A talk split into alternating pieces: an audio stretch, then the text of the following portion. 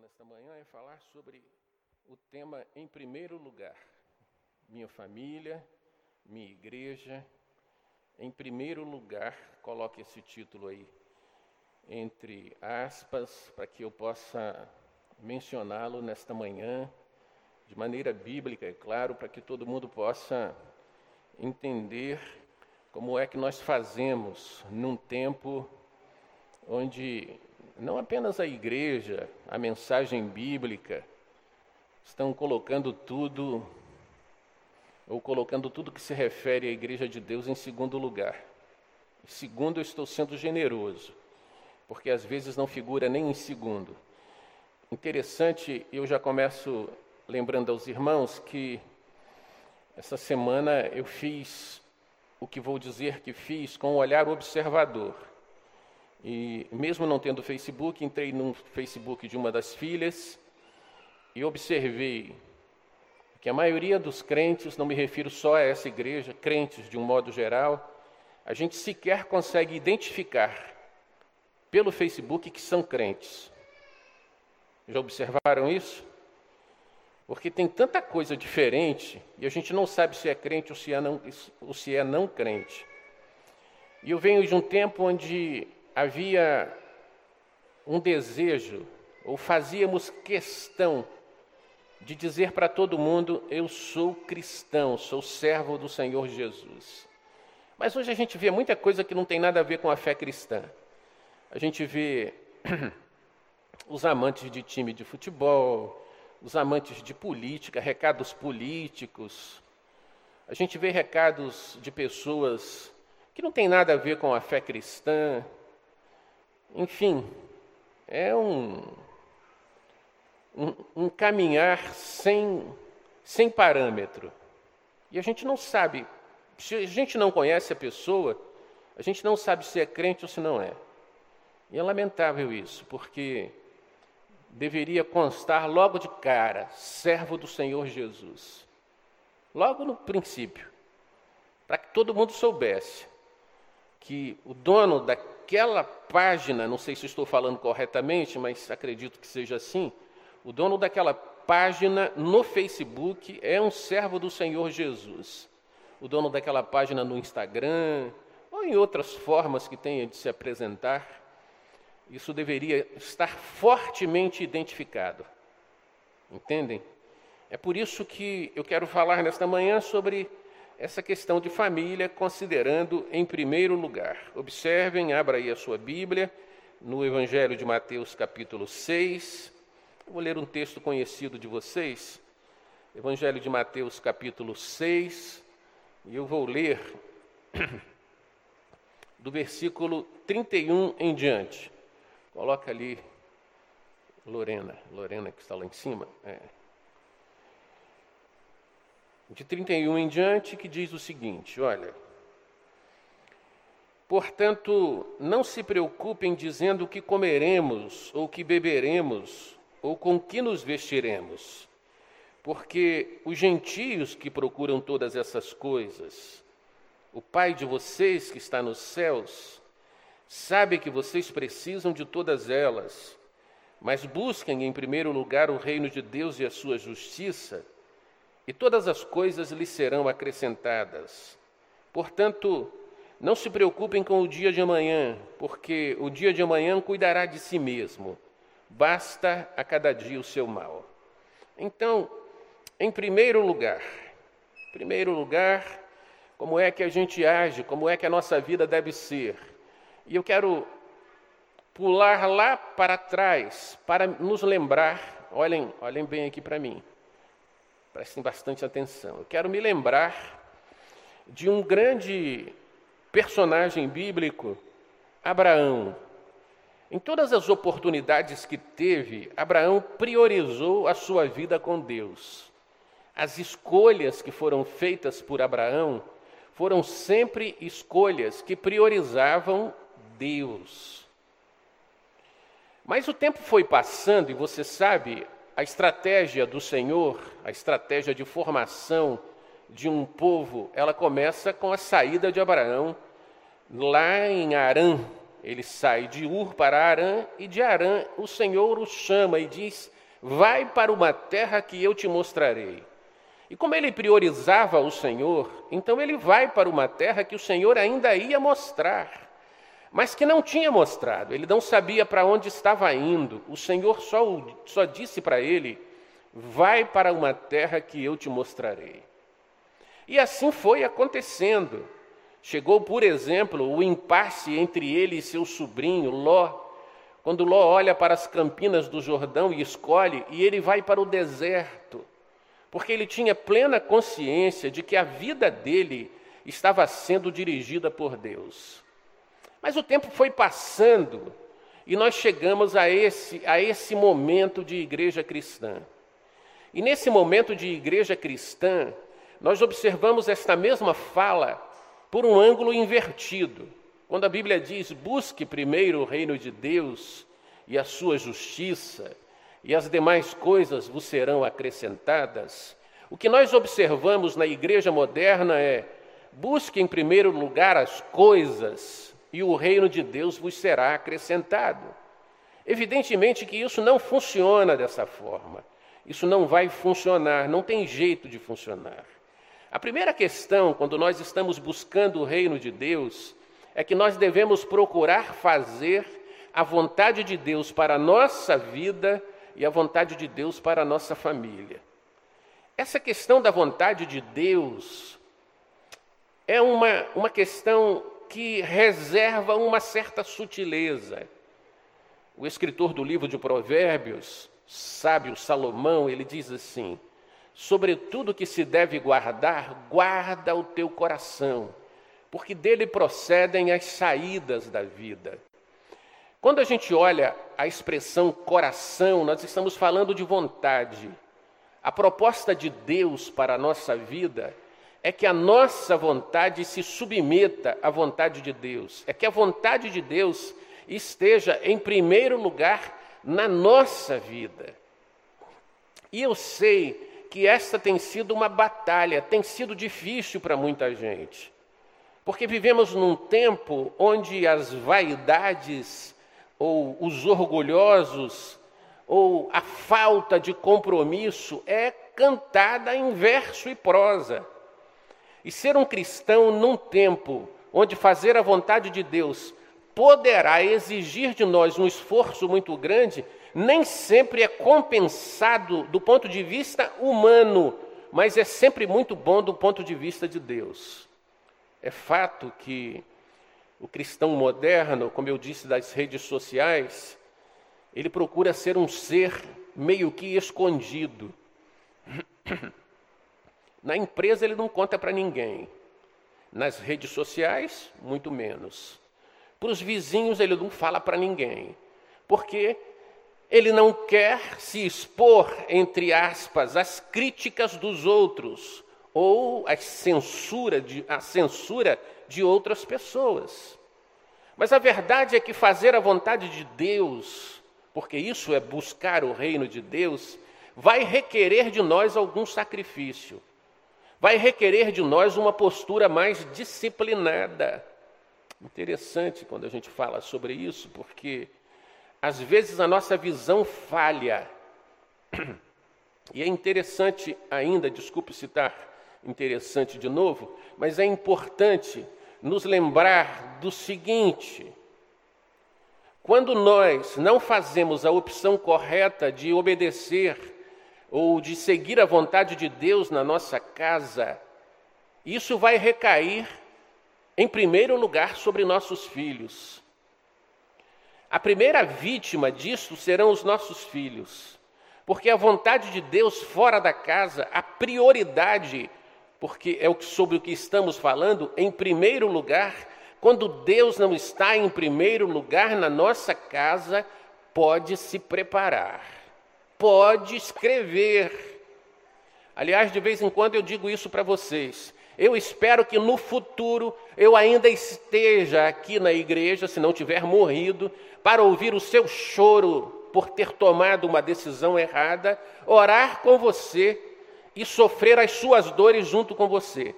Porque se eu não estiver aqui, um outro pastor vai ouvi-lo ou ouvi-la certamente, por não ter entendido que a vontade de Deus é prioritária para a nossa existência. Então não é comum, não é comum, vejam o que eu estou dizendo, quando pessoas pura e simplesmente deixam de estar na casa de Deus por razões as mais frágeis, por razões absolutamente caracterizadas como coisas, deixam de estar presentes na casa de Deus porque estão buscando as coisas em primeiro lugar. E as coisas não precisa ser um objeto. As coisas pode ser um sentimento. Às vezes eu me sinto bem por fazer, por tomar alguma atitude, por ter alguma atividade extra-dominical. É um sentimento. As coisas podem ser também um sentimento. Mas a vontade de Deus, quando ela entra na nossa casa em primeiro lugar, ela vai moldar a nossa vida e projetar o nosso futuro. Porque os obedientes a Deus são pessoas que vão manifestar esta obediência em todas as áreas da sua vida. E isso acabará moldando a família, moldando a casa. E isso é verdade. Vai moldar a casa. E então nós vamos ter resultados melhores. Tem um detalhe que eu nem, nem gosto muito de falar, mas às vezes é necessário lembrar. O fracasso dos nossos filhos é por nossa causa. Olha bem o que eu estou dizendo. O fracasso dos nossos filhos é por nossa causa. Na cabeça de um judeu, um judeu ortodoxo ou não, um daqueles lá de Israel do tempo de Jesus, na cabeça de um deles, não existe um mau filho, existe um mau pai. Porque é o que a Bíblia diz. A Bíblia diz que se ensinarmos o menino no caminho em que deve andar, até quando envelhecer, não se desviará dele. O fracasso dos nossos filhos entra para a nossa conta é quando nós não entendemos que a vontade de Deus está em primeiro lugar. E não adianta abrir exceções do tipo, não é bem assim, é muito rigoroso isso que o pastor está dizendo. Não é verdade. Não é muito rigoroso. Rigoroso era nos tempos de Jesus, nos tempos de Velho Testamento. Na verdade, o que falta em nós é disciplina para optar pela vontade de Deus em primeiro lugar. Não adianta. Quando isso não ocorre, nós estaremos assinando o fracasso da nossa casa. Nós estaremos documentando o fracasso da nossa casa num nível dos piores. E é só você observar. É só você observar. Gente que não cumpre a vontade de Deus de maneira sistemática e disciplinada, normalmente tem demandas por todo o tempo normalmente vai conviver com o fracasso. É interessante, desculpe de novo a palavra interessante, vou tentar não dizer mais, né? é claro, mas é importante nos lembrar que a conta sempre vem, não tem jeito. Quando a gente observa, quando a gente olha, quando a gente analisa o resultado das famílias que não colocam a vontade de Deus como plano de vida, você vai ver que a conta vem chegando, talvez pelo correio dos anjos, lá vem a conta chegando. Olha, você não fez o que deveria fazer, a conta vai chegar. E qual é o pai, qual é a mãe que quer ver o fracasso dos seus filhos? o fracasso da sua família. Diga-se de passagem, muito do, do, do, aumento do divórcio no ambiente cristão se deve ao fato da vontade de Deus não estar sendo vista como deveria ser. Muitos casais se divorciam, muitos casais terminam o relacionamento, muitos filhos, muitos filhos se distanciam, muitos filhos dão errado pura e simplesmente porque a vontade de Deus não está estabelecida na casa. A conta chega, assim como o contrário, que também é verdadeiro. Aqueles que colocam o Senhor em primeiro lugar também recebem, via correio dos anjos, as bênçãos de Deus, que vai chegar na sua casa, que vai bater a sua porta, porque são extremos diferentes um com bênção e outro sem bênção, mas são realidades propostas por Deus para aqueles que o colocam em primeiro lugar. Não tem família feliz se o Senhor não estiver em primeiro lugar. É bom a gente saber disso, né? E algumas preocupações sempre surgem nesta linha. O progresso financeiro, ou quando adquirem bens, normalmente vão se afastando. O que não deveria acontecer. Vão se distanciando, vão parando de entender que se chegaram onde chegaram é porque Deus abençoou, porque todas as coisas pertencem ao Senhor. Ninguém tem nada se Deus não permitir. Então, as pessoas se esquecem que para ter alguma coisa foi necessário que Deus permitisse. E logo que começam a ter, se esquecem de ter como prioridade a vontade de Deus na nossa casa. A vontade de Deus, ela tem um outro, um outro efeito ainda, que é o efeito tranquilizador, o efeito equilibrador. Quando fazemos a vontade de Deus na nossa casa, nossa vida se equilibra. Nós, como seres humanos, ficamos equilibrados.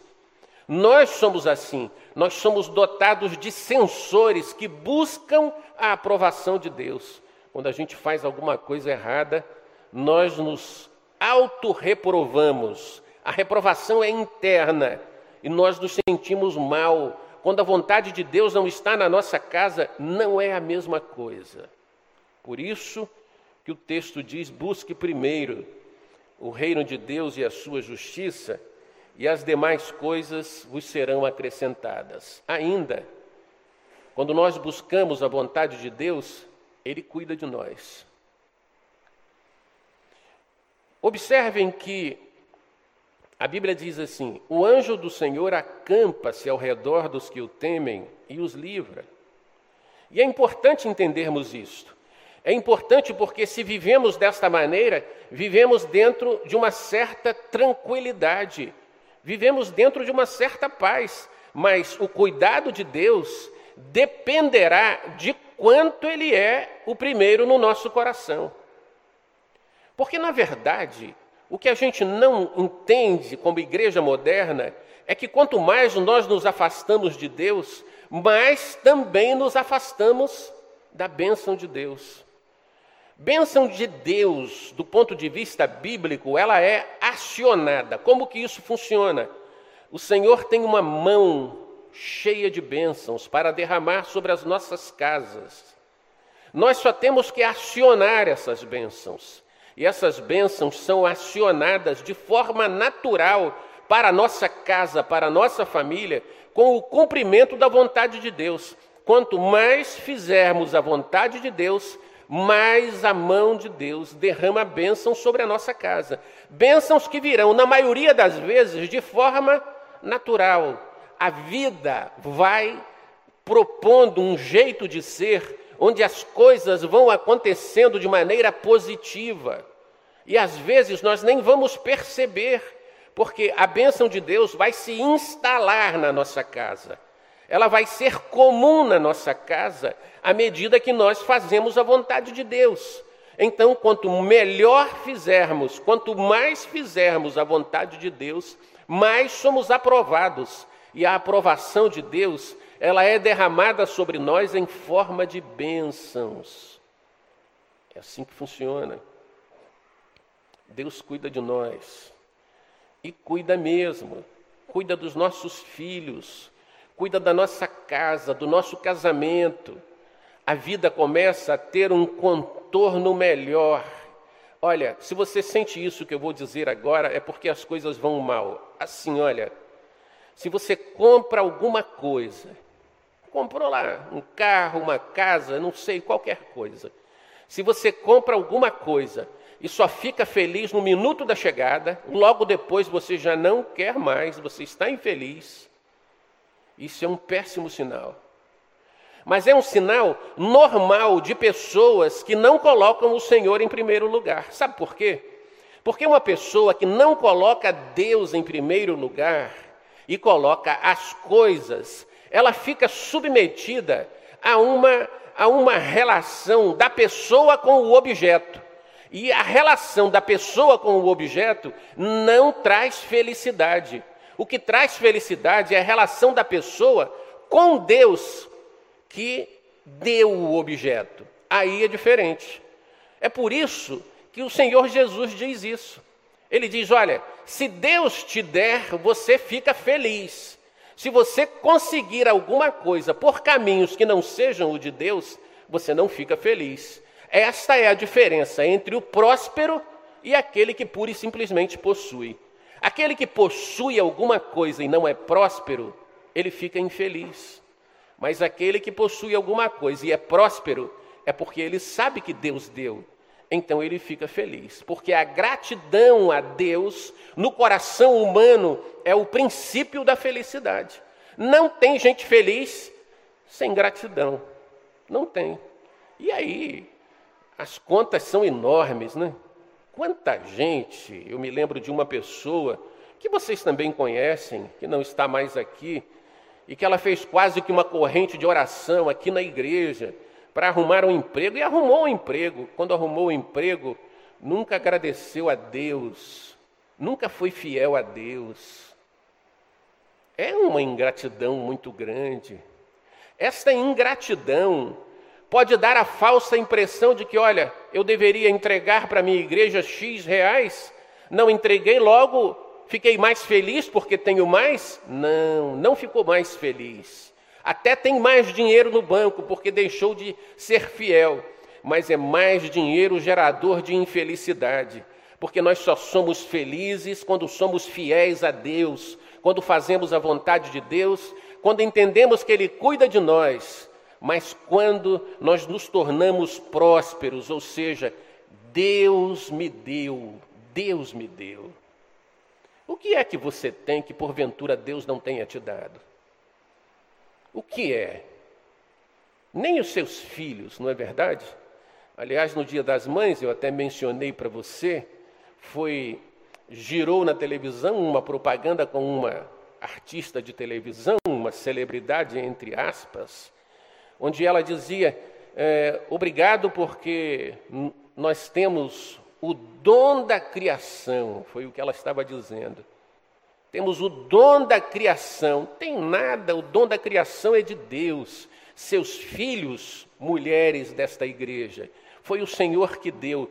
Seus filhos, homens desta igreja, foi o Senhor que deu. Como não agradecer a Ele para nos tornar prósperos, foi Deus que te deu. Seu marido, sua mulher, evidentemente, quando você pediu a Deus, porque tem mulher e tem marido que não é Deus quem dá.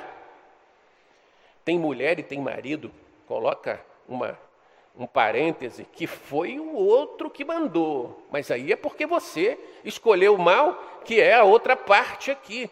Quem não busca o, o conselho, quem não busca Deus em primeiro lugar, faz escolhas erradas.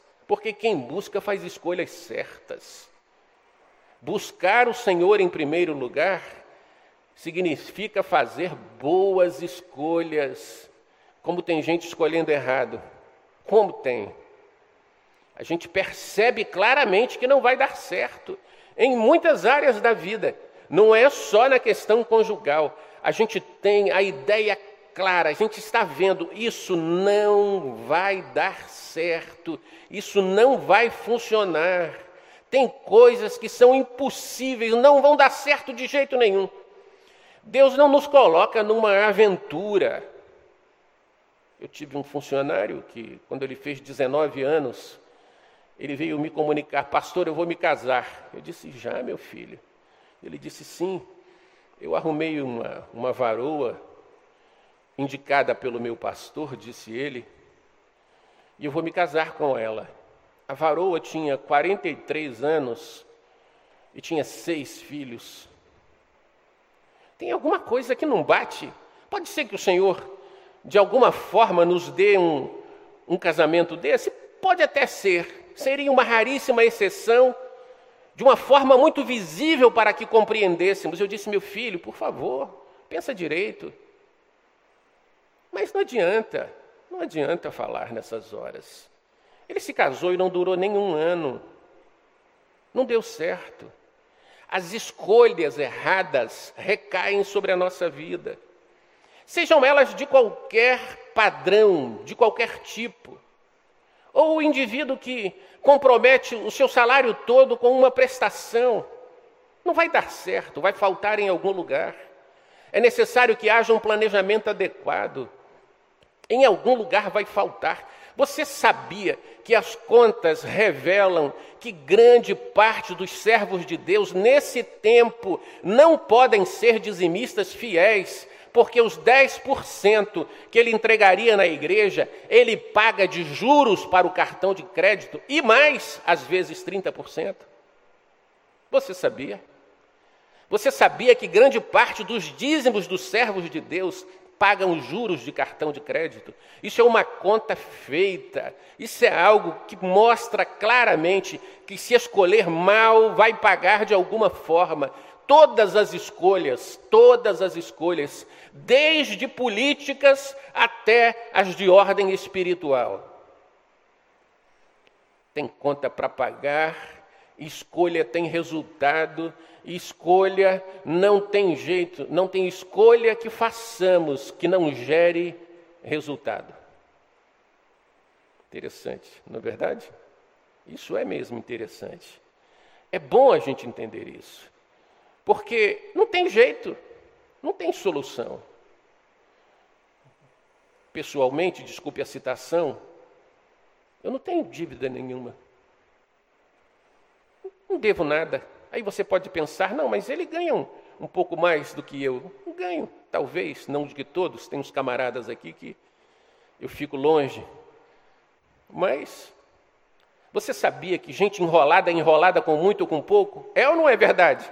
pode ganhar uma montoeira, um montão de dinheiro. Se ele for enrolado, se ele fizer escolhas erradas, ele vai ficar enrolado. E aquele que não é, aquele que faz boas escolhas, ele administra orçamentos encolhidos. E ainda assim ele não fica enrolado de jeito nenhum. Olha, olha o que eu estou dizendo. Tem ou não tem uma geração de crentes enrolados andando pelas igrejas? Tem ou não tem? Tem. Vocês não querem falar. Fica todo mundo me olhando. Tem uma geração inteira de crentes enrolados andando pela igreja. Então observem que quando nós, quando nós fazemos as escolhas certas, nós vamos ter os melhores resultados. Agora tem a moda, é claro. A moda é escolher as coisas que todo mundo faz, que todo mundo comenta. A moda é ter um gosto musical, por exemplo, dos piores. A moda é ouvir essas músicas sem eira nem beira que anda por aí. A moda é andar com calça rasgada, desculpe as meninas, né? Eu me sou de um tempo que as calças eram arrumadinhas, as pessoas andavam tudo assim, sabe? Sou do tempo do terno. Agora a moda é andar de calça rasgada, um pedaço da perna aparecendo, um pedaço do outro lado da perna, e vai esse negócio tudo embolado. A moda é um problema, porque a gente não para para analisar. Eu não me visto do jeito que quero, eu me visto do jeito que dizem que eu devo me vestir. Ora, ora, é assim que funciona? Então eu vou me vestir do jeito que dizem que eu devo me vestir? Porque, aliás, já dizem por aí que eu não deveria mais usar terno. Terno é coisa de pastor velho. E daí, qual é o problema? Não me esqueço de um dia que eu estava meio sangue de negão aflorando e eu botei um terno verde e uma gravata meio amarelada. Ficou um negócio meio Passou a Raquel e disse: Está muito feio, pai. Veio a Sara e disse: Está horrível. Veio a Raíssa e disse: está pior ainda. E Denise, tira isso. Tirei, tirei nada. Tirei nada, vim aqui para a igreja, preguei aqui para vocês, vocês nem sabem disso. Porque eu não visto aquilo que me mandam vestir. Eu visto aquilo que eu acho que devo. Se eu tiver com sangue de negão aflorado, problema meu. Se eu quiser combinar cor de abóbora com verde, qual é o problema? É meu, não sou eu que visto. Então, observem que as escolhas, elas devem ser também de cunho individual, individu, individual. Eu não devo escolher porque outro me manda escolher.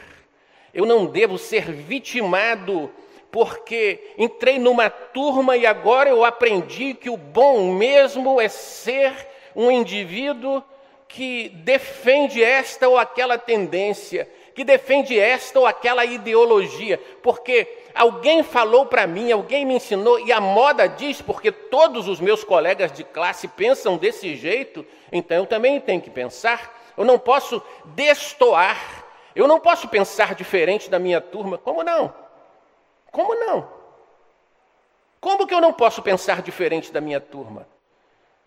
Agora nós temos mente coletiva.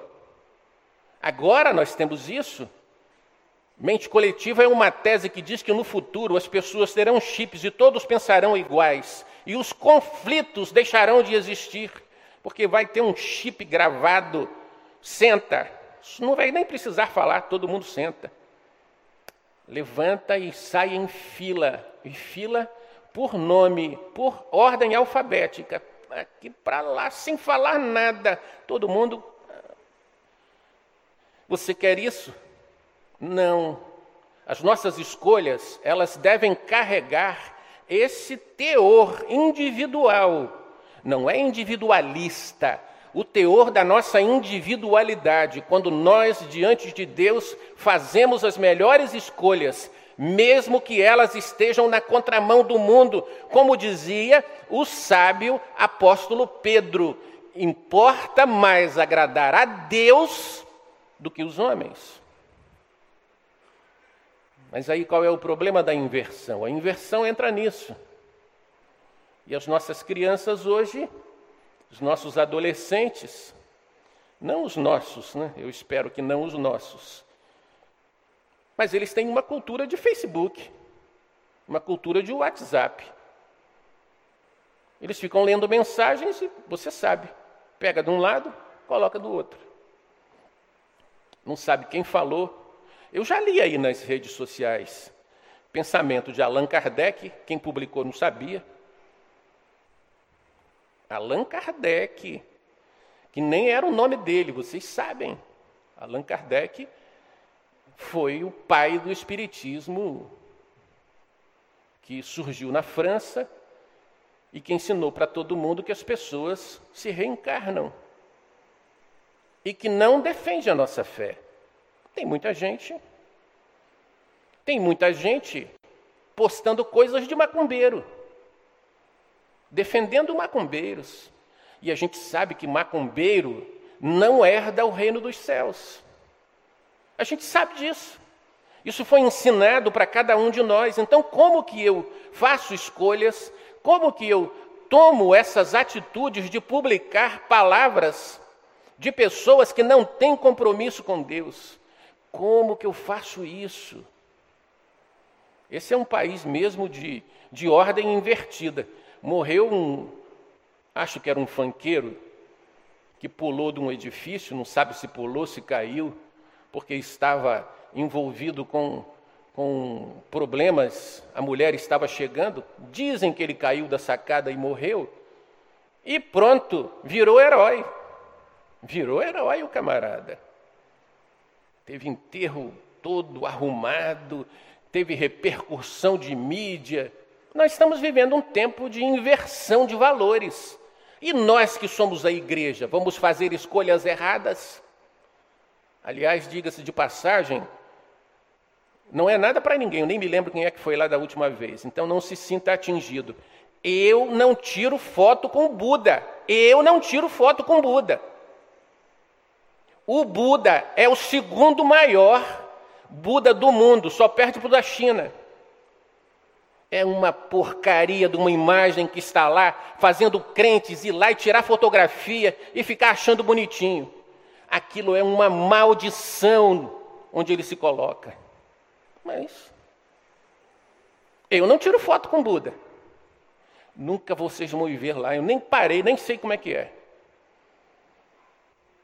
Por isso, eu não faço escolhas ruins quando eu levo meu filho e digo: meu filho, vamos tirar uma foto com Buda? Vai lá, seu filho, tira uma foto com Buda. Você está abrindo uma exceção. Você está dizendo para ele que aquilo ali é coisa boa, porque ele confia em você. Se você está tirando foto com ele, é porque é coisa boa. Faça escolhas corretas. Perceba as sutilezas.